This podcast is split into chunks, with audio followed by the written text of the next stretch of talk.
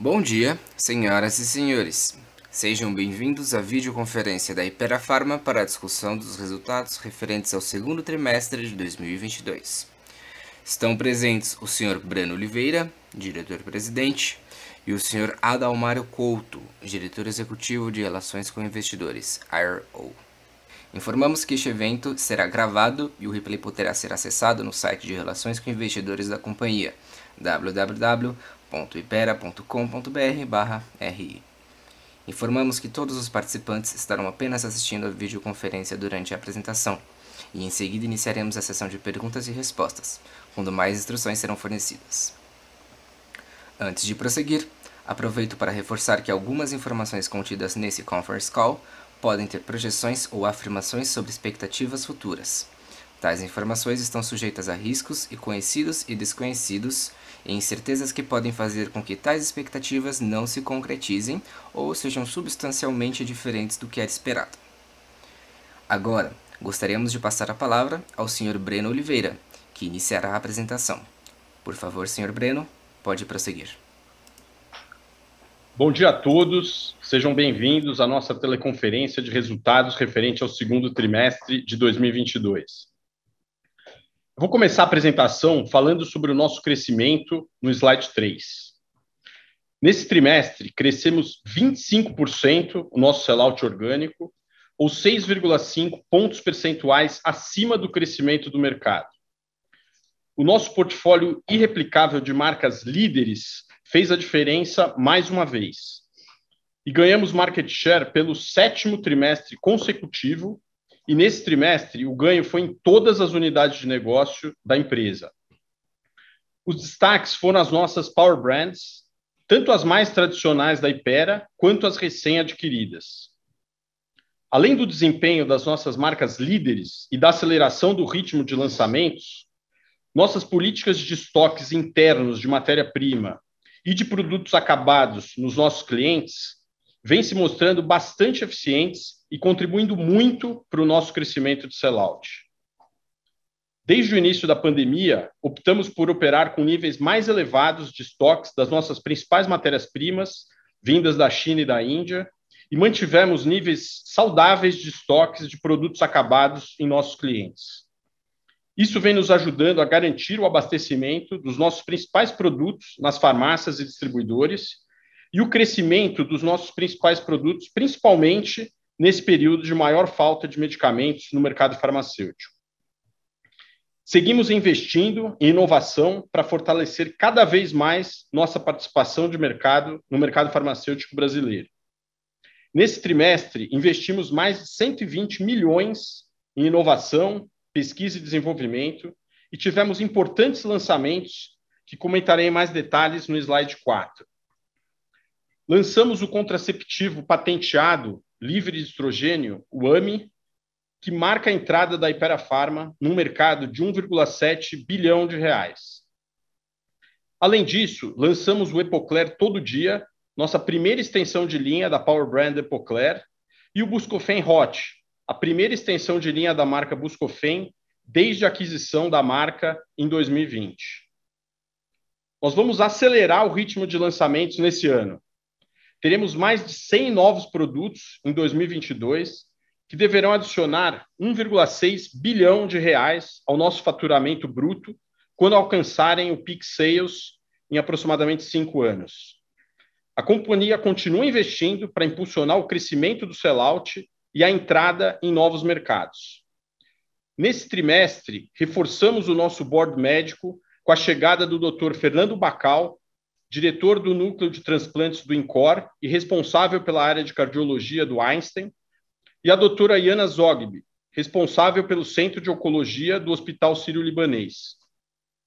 A vinda deles ajudará muito no desenvolvimento do nosso pipeline de inovação para o mercado institucional e também para os medicamentos de prescrição.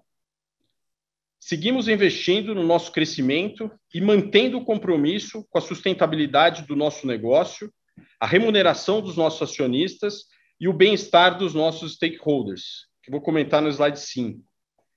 Nesse trimestre, avançamos na nossa estratégia para o mercado institucional.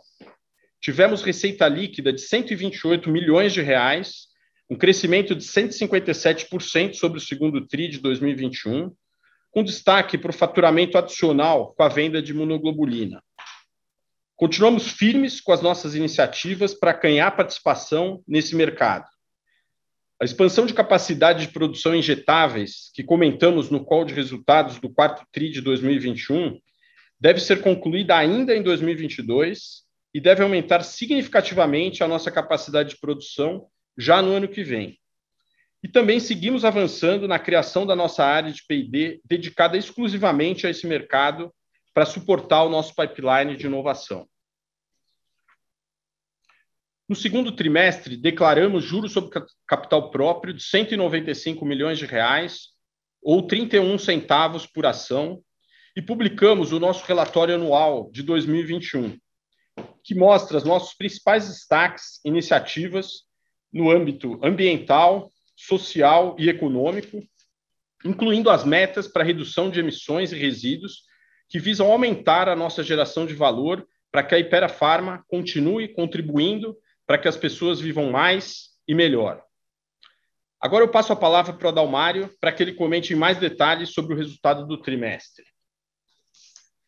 Obrigado, Breno. É, bom dia a todos. É, nesse trimestre, a nossa receita líquida foi 26% maior do que o mesmo período do ano anterior, com crescimento orgânico do portfólio de marcas da companhia e também dos produtos lançados recentemente. Tiveram uma contribuição importante aqui, com quase 30% nesse trimestre. É, também a gente teve aqui a contribuição das vendas para o mercado institucional, que passaram aqui de 50 milhões é, do ano passado para 128 milhões nesse trimestre e a contribuição da receita líquida de 54 milhões de reais das marcas adquiridas da Sanofi.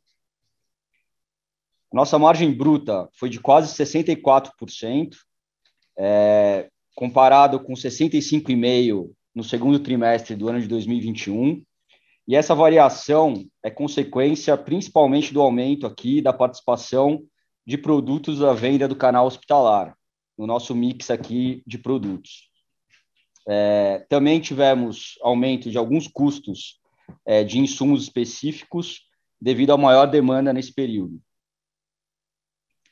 É, lembrando aqui que esse impacto que a gente teve de margem bruta do mercado institucional é, afeta muito pouco aqui a nossa margem EBITDA, é, dado que aqui a, a menor relevância que a gente tem é tanto em investimentos de marketing e de vendas nesse mercado, quando a gente compara ao segmento de varejo. Conforme o Breno falou, as nossas Power Brands tiveram mais um forte trimestre de crescimento, é, contribuindo aqui para a diluição é, das despesas operacionais, com destaque para despesas de marketing, que cresceram 5% é, nesse trimestre comparado com o ano anterior, é, e superaram o patamar de 300 milhões de reais.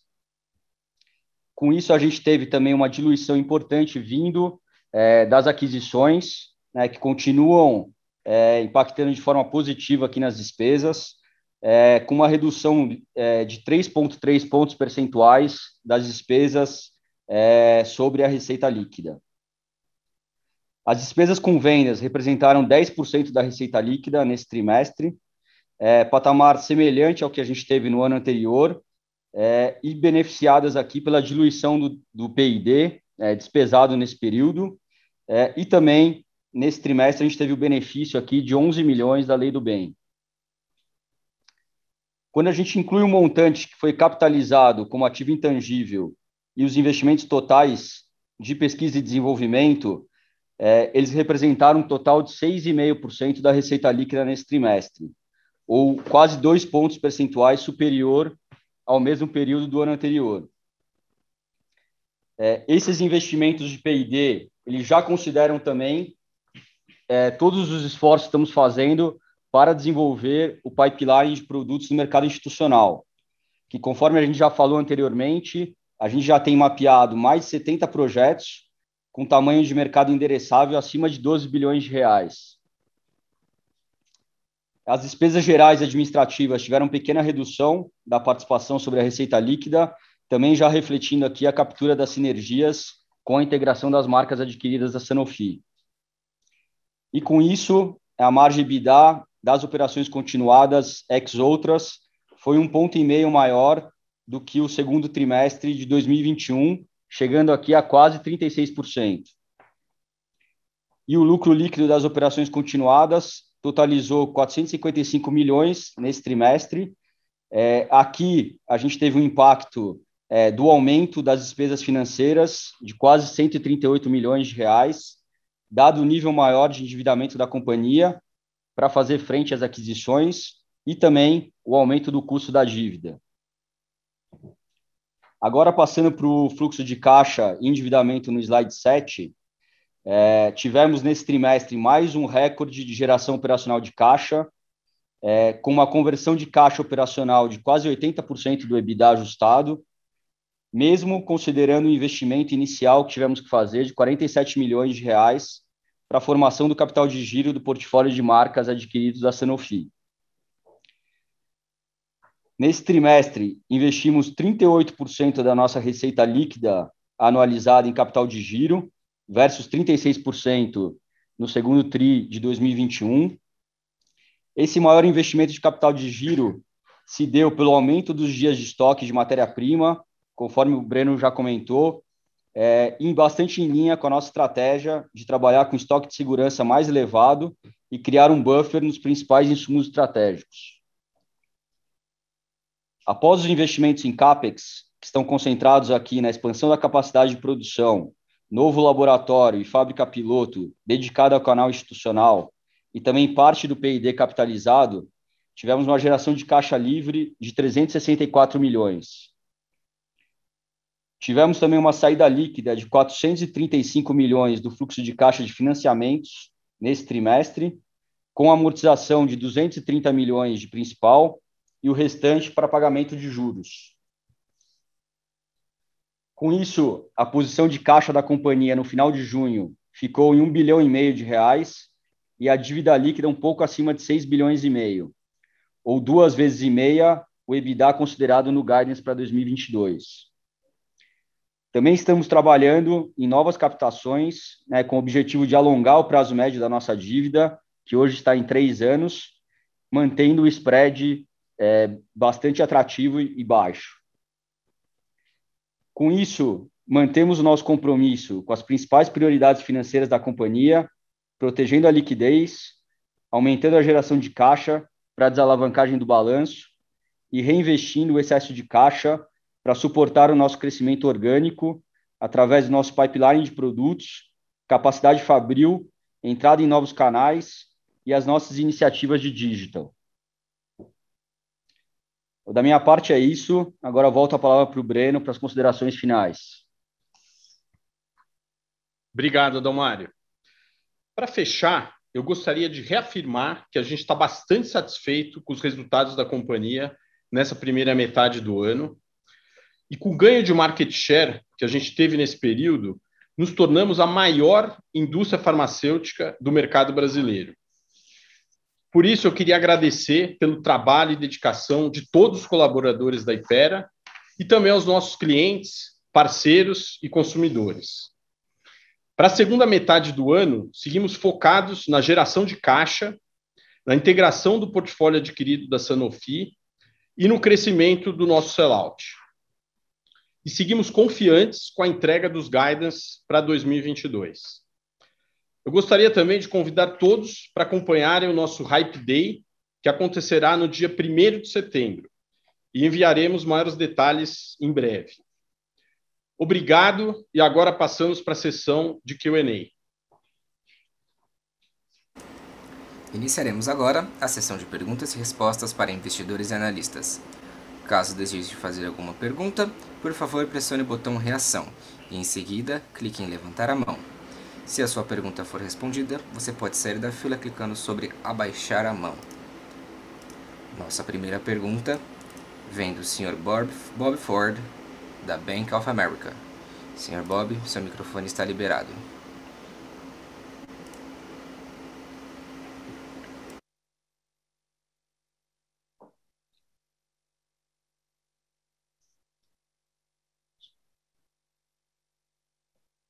Senhor Bob, seu microfone está liberado. Pode fazer sua pergunta. Obrigado. Uh, bom dia, Breno, Maria Douglas e parabéns pelos resultados. Vamos falar um pouco sobre as melhorias de market share durante o TRI no contexto da, de, da, das concorrentes e, e, como você pensa manter essas, essa participação no mercado, por favor? E, e uh, que aumento de margens de Buscopan podemos esperar de integração no, na escopolamina, por favor? E por último, uh, quais sustentáveis são as reduções no marketing como porcentagem de, de vendas? É algo atributável na estrutura de Power Brands, uso de mídias digitais, mudança para o mercado institucional, ou é simplesmente sazonal? Obrigado. Oi, Bob. É, bom dia. Tava meio, tá meio ruim aqui. Eu não sei se a gente ouviu é, é, direito as perguntas. Acho que a primeira é relacionada ao, ao market share. Eu vou, vou responder essa e daí a sustentabilidade dos ganhos de market share e depois a gente você faz novamente as, as próximas, tá? As outras. É, com relação ao, ao, ao ganho de market share, a gente está é, bastante confiante que esses ganhos são, são sustentáveis no longo prazo e é o fruto do. Né, estamos colhendo os frutos do trabalho que a gente fez nos últimos anos. É, de toda, toda a equipe aqui da, da Ipera, é, todos os investimentos feitos em P&D, né, desde 2017, que a gente passou a investir mais em, em pesquisa e desenvolvimento, é, e também no aumento, na expansão de capacidade produtiva, né, que é um esforço que a gente vem fazendo, as decisões aí tomadas desde 2018 e os investimentos feitos a partir de 2019. É, é, então, acho que agora a gente começa a colher o fruto né, desses, desses investimentos, dessas é, iniciativas, é, e também do, do, da, das aquisições, né, como como a gente já falou desde, as, desde do, da, da, finalização das aquisições, é, a gente viu um potencial grande de crescimento, de alavancagem dessas marcas na nossa plataforma né, de go-to-market aqui da Ipera, e isso tem se, tem se concretizado. Então, por isso a gente acredita que esses ganhos de market share, share são bastante sustentáveis. A gente recebe perguntas, às vezes, de investidores, né, se isso está relacionado a alguma categoria específica que foi beneficiada agora pelo, pelo Covid, né, como os, os antigripais e medicamentos relacionados aí ao, ao, sistema respiratório, é, o que a gente vê é, é, é, um crescimento aí across the board, né, em diversas categorias, como eu comentei aqui esse trimestre, foram em todas as unidades de negócio da companhia, incluindo genéricos similares, skincare, né, que, que não tem praticamente impacto aqui desse, desse movimento, é, e, e, e, hoje o peso dessas, desses portfólios, né, dessas, dessas linhas de produtos é, que a gente dependeu mais no passado, como antigripais, vitamina D, hoje, né, dado o tamanho do portfólio da Ipera, essas marcas, esses, esses portfólios pesam muito menos, né, são menos representativos do que foram no passado. Tá? Então a gente está bastante confiante aqui que esses ganhos eles é, é vão se manter daqui para frente. Qual... Respondemos a sua pergunta, Bob? Sim, bastante bem. Obrigado, Breno. A, a seguinte pergunta era sobre Buscopan e a melhora no margem por a, a integração vertical da escopolamina. Certo. É. é. com relação aí à, à, à verticalização do API, é um movimento de longo prazo, Bob. A gente é, tem aí todo o processo de transferência de tecnologia ao longo dos próximos dois anos, mas a gente está, né, é, acredita muito aí e o, o, o, nessa melhoria de margem, mas o mais importante, acho que a gente está vendo esse movimento aqui acontecendo, né, de, de disponibilidade de matéria-prima, acho que é muito mais nessa linha de garantir a disponibilidade da matéria-prima e evitar né, rupturas, ter um controle maior da, da, da cadeia, é, isso que motivou a, a, a aquisição dessa, dessa planta e tecnologia de, de, de APIs. Obrigado, Breno. E tiveram uma redução importante é, no gasto de, de, marketing como porcentagem da, venda. É algo sustentável uh, ou, ou, é algo simplesmente sazonal? Não, Bob, isso aqui acho que é um reflexo, né, essa queda do, do, do marketing como percentual da receita, é um reflexo da mudança do mix de, de, de portfólio. Né? A gente é, ganhando market share, crescendo bastante no mercado de genéricos e similares, também no mercado institucional, né? É, isso acho que contribui, a principal contribuição aí da diluição dessas, dessas despesas, além das aquisições, né? Da, da, da, das aquisições feitas, que a gente consegue ser mais eficiente, principalmente aí nas despesas fixas, é, é, diluindo despesa fixa é, é, por conta desse portfólio maior de, de, de produtos. Né? Tem também um outro fator que contribui para isso, que é as extensões de linha que a gente está fazendo. Né? Então, com um percentual de marketing, a gente consegue ser mais eficiente na alocação das nossas verbas de marketing quando a gente tem um portfólio maior de produtos é, dentro daquela marca, é, daquela umbrella brand. Né? Então, acho que tudo isso né, é, é, a, é, é a razão pela qual a gente está conseguindo diluir os, os gastos de, de, marketing e mantendo a eficiência desse ganho, né, desse gasto, que é refletido aqui nos nossos ganhos de, de market share recentes. É, e acho que só, Bob, complementando, né, apesar da gente ver essa diluição como percentual da receita líquida, é, nesse trimestre, né, o investimento que a gente fez de marketing foi recorde. Né, a companhia nunca investiu mais de 300 milhões de reais em um trimestre, né, então a gente continua aumentando né, esses investimentos para suportar é, todas as nossas power brands, as nossas marcas, né, fazer as extensões de linha. É, mas como o Breno comentou, dado o mix que a gente tem né, de alguns portfólios, algumas categorias, que a gente não tem esse investimento, que também estão crescendo, a gente acaba vendo essa diluição e também as sinergias aí para o portfólio adquirido e, e, as extensões de linha, né? Mas a gente continua investindo bastante, né? E aumentando também cada vez mais no digital, né? Que é, há cinco anos atrás o investimento de digital era mínimo, era muito pouco. É, esse ano a gente já está quase 50% do nosso investimento de mídia, ele já está no digital também, que a gente consegue falar diretamente com o nosso é, consumidor, com o nosso público-alvo. É, e a ideia é a gente continuar aumentando. Né? Claro, Mário, Breno, muito obrigado. Parabéns. Obrigado. Lembrando que para fazer perguntas, basta clicar em levantar a mão.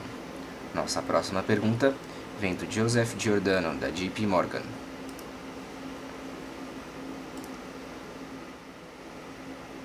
Olá, bom dia a todos, bom dia Breno, Dalmário, é, obrigado minha pergunta, na verdade vão ser três, acho que a, primeira delas vai é, nesse pipeline de 100 produtos para serem lançados é, no curto prazo, é, eu queria explorar aí como é que isso quebra, se quebra entre varejo e institucional, tá, para tentar entender o, o quão rápido a gente está acelerando essa expansão é, dentro do lado institucional, e aí olhando para um para um produto que vocês deram highlight, é a minha segunda pergunta, é, que foi a imunoglobulina, né? Entendo que vocês não têm registro definitivo desse produto, mas vocês estavam indo atrás dele. Então, eu queria entender como é que isso está hoje dentro é, de Anvisa.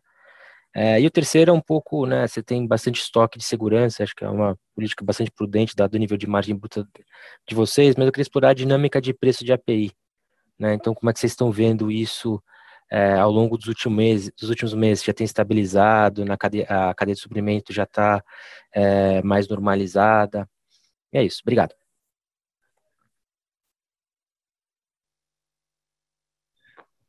Oi, Joey. Bom dia. É, respondendo aqui a sua primeira, depois o Breno fala das outras duas. É, desse pipeline que a gente vai lançar esse ano, de 100 produtos, é, a gente já lançou quase é, 50% já até junho, né, até julho, na verdade. É, e agora tem uma aceleração desses lançamentos aqui no, no, no segundo semestre. É, a maioria né, desse, desses lançamentos é, é para o canal varejo, né, então a gente tem 95 é, lançamentos aqui no varejo esse ano, né, muitos deles aqui é, extensões de linha, mas também é, entrada em algumas novas categorias aqui que a gente não estava presente. Né, o Breno comentou aqui do, né, da, da categoria do anticoncepcional, é, dentro da ginecologia, que a gente já é, é bem forte, né, Montecorte Farmácia já é bem forte nessa, nessa classe terapêutica, mas a gente não tinha aqui o anticoncepcional. né? Então a gente consegue entrar agora com produto de última geração, é, né, patenteado também. É, a gente vai tem patente desse, dessa molécula nessa concentração até 2031. É, e tem vários outros lançamentos também inovadores aí é, nesse segundo semestre. Tá? Mas boa parte dos lançamentos é no varejo. A gente tem sete lançamentos aqui no canal institucional. É, a gente já fez dois né, até julho e vamos lançar mais cinco aí até, até o final do ano. Não sei se eu respondi sua pergunta. Respondeu sim, Adamário. Joe, com relação à imunoglobulina, é, não temos, não, não temos e, e, não queremos adiantar aqui né, informações aí sobre registro, é, até por questões competitivas, mas obviamente a gente está trabalhando para que isso é, a gente tenha a obtenção desse registro definitivo, né, um produto importante do segmento institucional é, e que a gente vai buscar participar desse, desse mercado. Né. É, a gente já fez, né, com essa, essa autorização temporária, a gente já trouxe é, produtos para abastecer, né, para nossa previsão de vendas aí para o segundo semestre também. Então a gente já tem esses produtos dentro de casa. Então devemos ter vendas aí adicionais da imunoglobulina é, ao longo desse desse ano e vamos trabalhar para conseguir o registro o mais rápido possível desse desse medicamento que é bem importante para o mercado institucional. Com relação à terceira pergunta da do, do, da dinâmica aí de, de, fornecimento dos APIs, né, dinâmica de preço, estoque de segurança, é, a gente vê bastante variação de preços né, nos APIs, alguns APIs com aumentos aí é, é, relevantes de preço. É, a gente já vê uma pequena estabilização, né, uma pequena redução de preços em alguns desses que, que tiveram aumento de preço relevante nos últimos meses. É, por outro lado, a, né, diante da falta de, de, de, de, APIs, a Anvisa, nos últimos anos, né, flexibilizou bastante a, a, as regras para cadastramento, né, para inclusão de novos fornecedores, e a gente está é, tá se, se, se beneficiando disso. Né? Então, a gente consegue trazer outros fabricantes é, colocar no registro e comprar de outros fabricantes, e assim a gente consegue promover uma competição maior de preços entre eles em algumas moléculas. Então, com um, o efeito aí desses dois, né, o, o, mix desses dois efeitos é um ligeiro aumento aí do preço dos, dos APIs, mesmo em dólar, é, mas que está sendo offsetado principalmente aí pelo, pelos aumentos recentes de preço, é, é, né, pela inflação mais alta e, e, e, consequentemente, maiores aumentos de preços autorizados pela CEMED. Então, net-net, é, é, a gente acredita que te, teve um aumento de preços, mas a tendência é que isso aí nos próximos é, meses é, volte à normalidade. Perfeito, obrigado, Breno.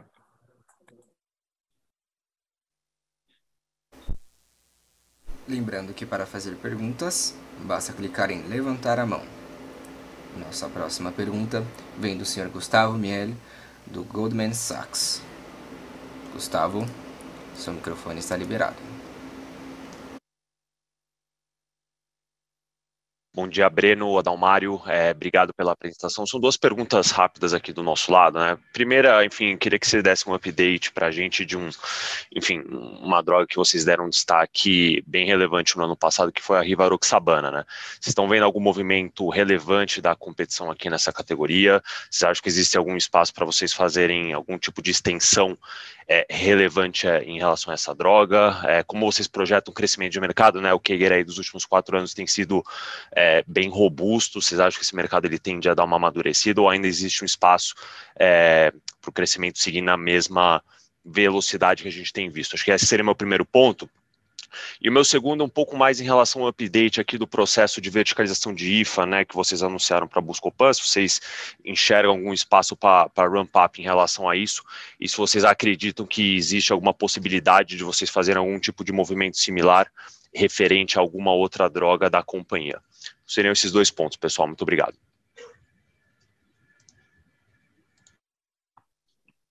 Gustavo, vou pegar primeiro aqui. É, com relação à Rivaroxabana, a gente está bastante satisfeito né, com o resultado que a gente tem tido aí nesses oito meses que a gente está no mercado. É, como a gente falou antes, né, a gente conseguiu ser a primeira marca é, a promover essa molécula na prescrição é, e está indo muito bem. Né, então a gente lançou tanto na prescrição quanto no genérico, né, e ambos aí estão performando muito bem, né, com a nossa marca Vaban.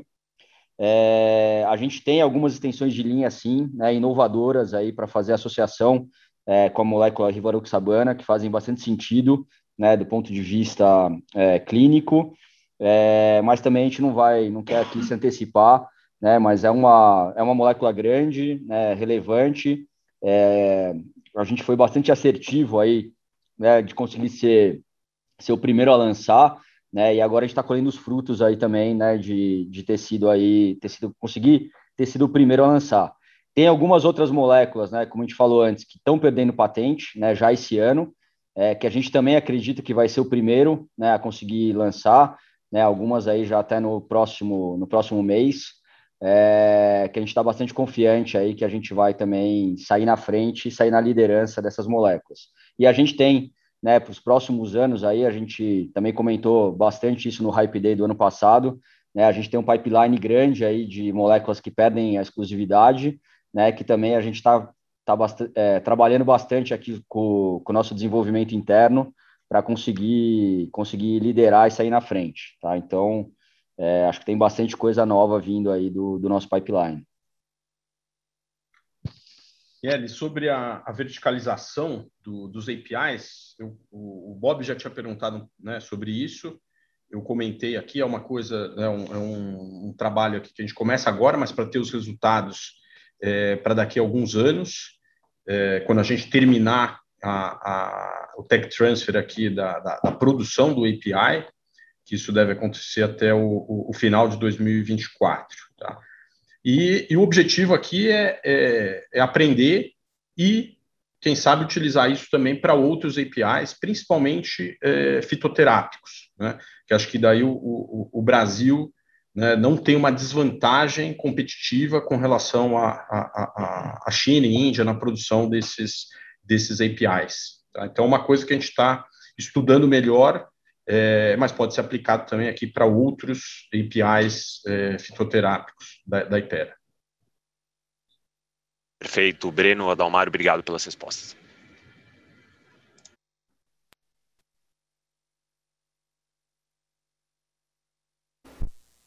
Próxima pergunta vem do senhor Vinícius Figueiredo, do Banco Itaú. Vinícius, seu microfone está liberado. Bom dia, pessoal. Obrigado por pegar minha pergunta. É, vocês mostraram um crescimento. Acho que é até uma, uma pergunta, um gancho do, da pergunta do Joseph, né, que vocês mostraram um crescimento bem forte né, no mercado institucional. É, aí eu, eu queria tentar entender aqui a recorrência desse mesmo nível de receita que vocês se conheceram nesse, nesse canal, assim, tentar entender. É, obviamente, vocês comentaram que você tem uma demanda aí de imuno que deve seguir aí no segundo semestre, mas para tentar entender a, a, recorrência desse nível. E aí a segunda pergunta ela seria em relação ao, ao desempenho de sellout e sell-in, né? Se TRI, vocês mostraram um crescimento de sellout bem forte, bem acima do, do sell-in, né? Abriu bastante esse gap. Aí eu queria entender é, o nível de estoque de vocês no canal, é, e até aproveitando aqui, na hora que a gente olha as contas a receber, ela caiu bastante, né, sequencialmente. Aí eu queria entender se houve uma desestocagem aqui do canal de venda ou se alguma diferença do mix que estaria por trás é, dessa mudança, tá bom? Obrigado.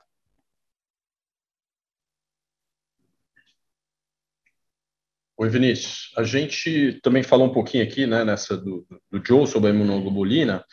É, é, acho que ele foi uma oportunidade que foi gerada né, nesse momento, a gente conseguiu aproveitar essa oportunidade, visto que a gente já tinha montado a estrutura aqui para o canal institucional e já tinha os conhecimentos e os relacionamentos é, com parceiros lá fora e conseguimos nos beneficiar disso no, nesse ano aqui de, de 22. É, para frente, a recorrência né, desse produto especificamente vai depender de quando a gente consegue o, o registro desse produto, o registro definitivo, ou se continuar a falta no mercado, que é o que a gente está vendo aí por enquanto, é, se essa autorização temporária né, volta a ser é, permitida pela Anvisa. Mas a gente vem trabalhando, né, já vinha trabalhando num portfólio de, de, de inovação para o mercado institucional, né, desde antes da criação da, da unidade de negócio específica aqui, que já faz um ano que foi, que foi criada, e a gente vem trabalhando no, no, na construção de um pipeline de longo prazo. É, e é, para o ano que vem já teremos novos produtos, né, novos lançamentos para a gente competir nesse, nesse mercado, é, talvez o que aconteceu foi um adiantamento aí do crescimento, né, que, que originalmente estava esperado para o ano que vem, para ano que vem, a gente conseguiu antecipar com esse com essa oportunidade da imunoglobulina, tá? Mas estamos trabalhando e é, não consigo garantir no ano que vem, né, especificamente, mas no médio prazo é, é, o crescimento dessa unidade de negócio aqui, né, essa unidade de negócio vai ser é, primordial aqui para o nosso crescimento, para o crescimento total da Ipera. Tá? E, e, a segunda pergunta era do... Sellout. Ah, do Selim Sellout, né?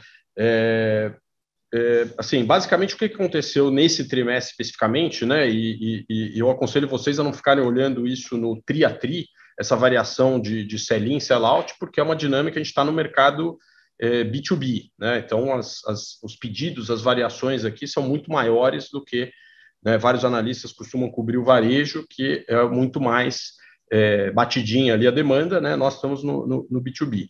É, então, aqui o que aconteceu? Basicamente, a demanda né, foi muito forte, principalmente nos meses de, de maio, mas principalmente junho. Né, abril teve um pouco aí da, da, da ressaca ali do, do, do, do, aumento de preços de, de, de março.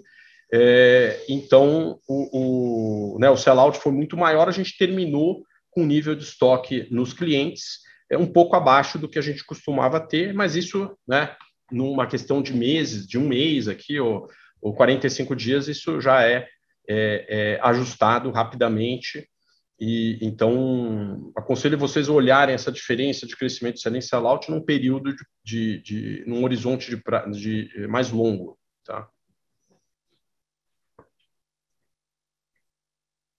Ah, perfeito. Nesse, nesse é, período obrigado. a gente está bem balanceado, né? Nesse período a gente está bem balanceado os crescimentos de, de selling e sellout. Tá, perfeito.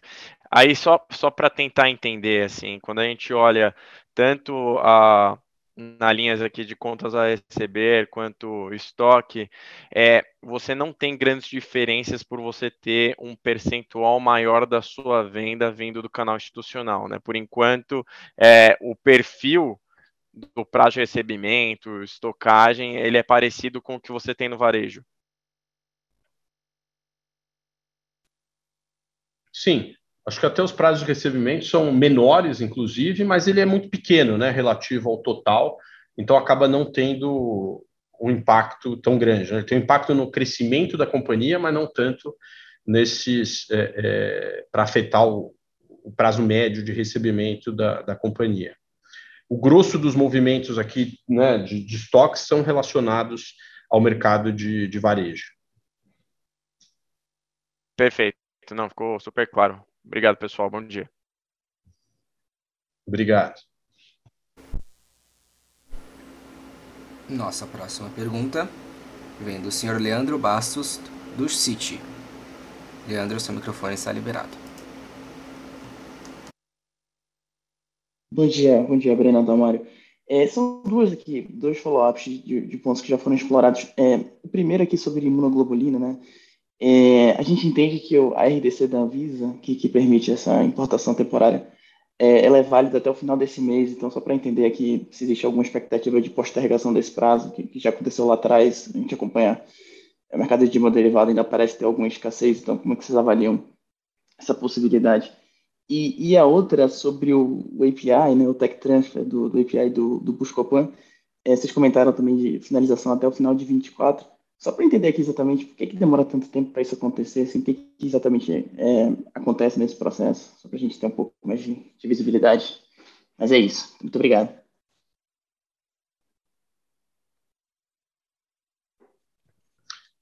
É, com relação à imunoglobulina, Leandro, a gente é, acredita que ainda tá, tem bastante faltas no, no, nos mercados, né? A gente conversando aqui com, com é, é, profissionais aí do, do, dos hospitais. A gente acredita que ainda está tendo falta, mas é, a gente não vê a, a, Anvisa nesse momento aqui, né, que é, é postergando esse, esse, essa extensão aqui, né, do prazo para trazer os produtos sem, sem registro, tá?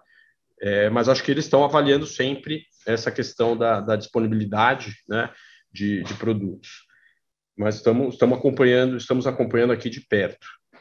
É, e a segunda pergunta, qual que era mesmo? Tech transfer. Ah, no tech é. transfer da, da, da escopolamina, por que, que demora tanto? Primeiro a gente precisa fechar o, é, fechar o negócio, né? Nós, nós, nós assinamos, mas o fechamento é previsto agora para o mês de, de agosto, é, e depois disso inicia-se o processo de, de tech transfer, né? Em que a gente vai.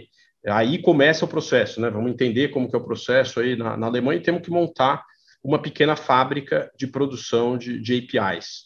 E depois disso, tem que fazer o registro, né, cadastrar o, o, o, essa fábrica né, como novo local de fabricação, atualizar o, DMF do, do, do, do, Buscopan, né, que é o registro aí de Drug Master File. Enfim, tem todo o trâmite, aguardar a aprovação da, da Anvisa, por isso que é esse prazo de um pouco mais um pouco mais longo do que você imaginava. Tá, tá super claro, Breno. Obrigado. Bom dia. Obrigado. Lembrando que para fazer perguntas, basta clicar em levantar a mão. Nossa próxima pergunta vem do Sr. Caio Rocha, do Bradesco. Sr. Caio, seu microfone está liberado.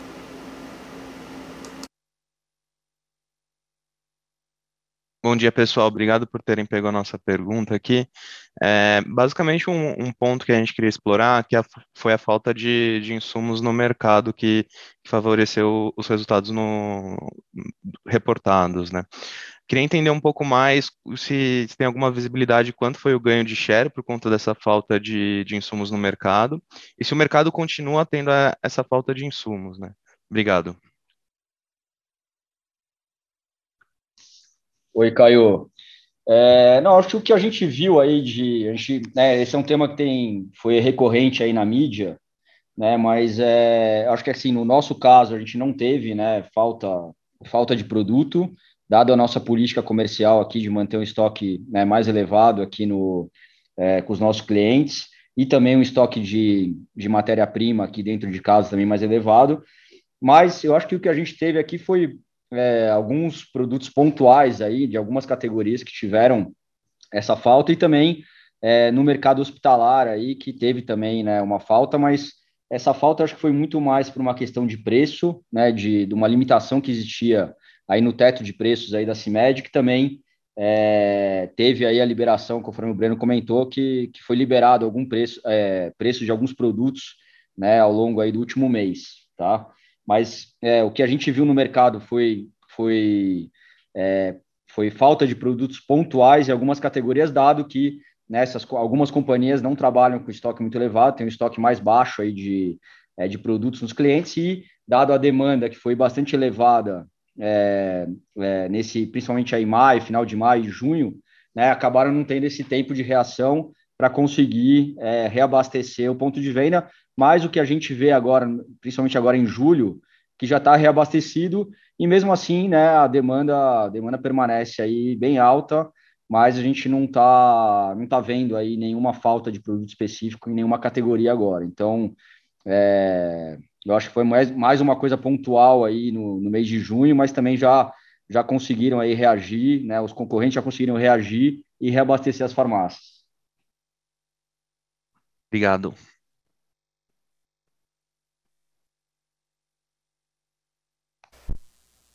Perguntas e respostas está encerrada. Gostaríamos de passar a palavra ao Sr. Breno Oliveira para que faça as considerações finais da companhia. Queria agradecer a presença de todos vocês aqui no call é, e reforçar o convite para participação no, no Hype Day. A gente vai fazer de maneira presencial aqui em São Paulo, também com, com, com a divulgação, né, a, a, o webcast. É, e aí a gente vai ter oportunidade de explicar em mais detalhes né, todo o nosso plano de crescimento para os próximos anos, tanto no mercado institucional quanto no mercado nosso tradicional aqui de, de, de varejo, né, trazer vários executivos da companhia para interagirem com vocês. Então, marquem aí nas agendas, dia 1 de setembro. Obrigado e bom dia a todos. Conferência da Ipera Farma está encerrada. Agradecemos a participação de todos e tenham um bom dia.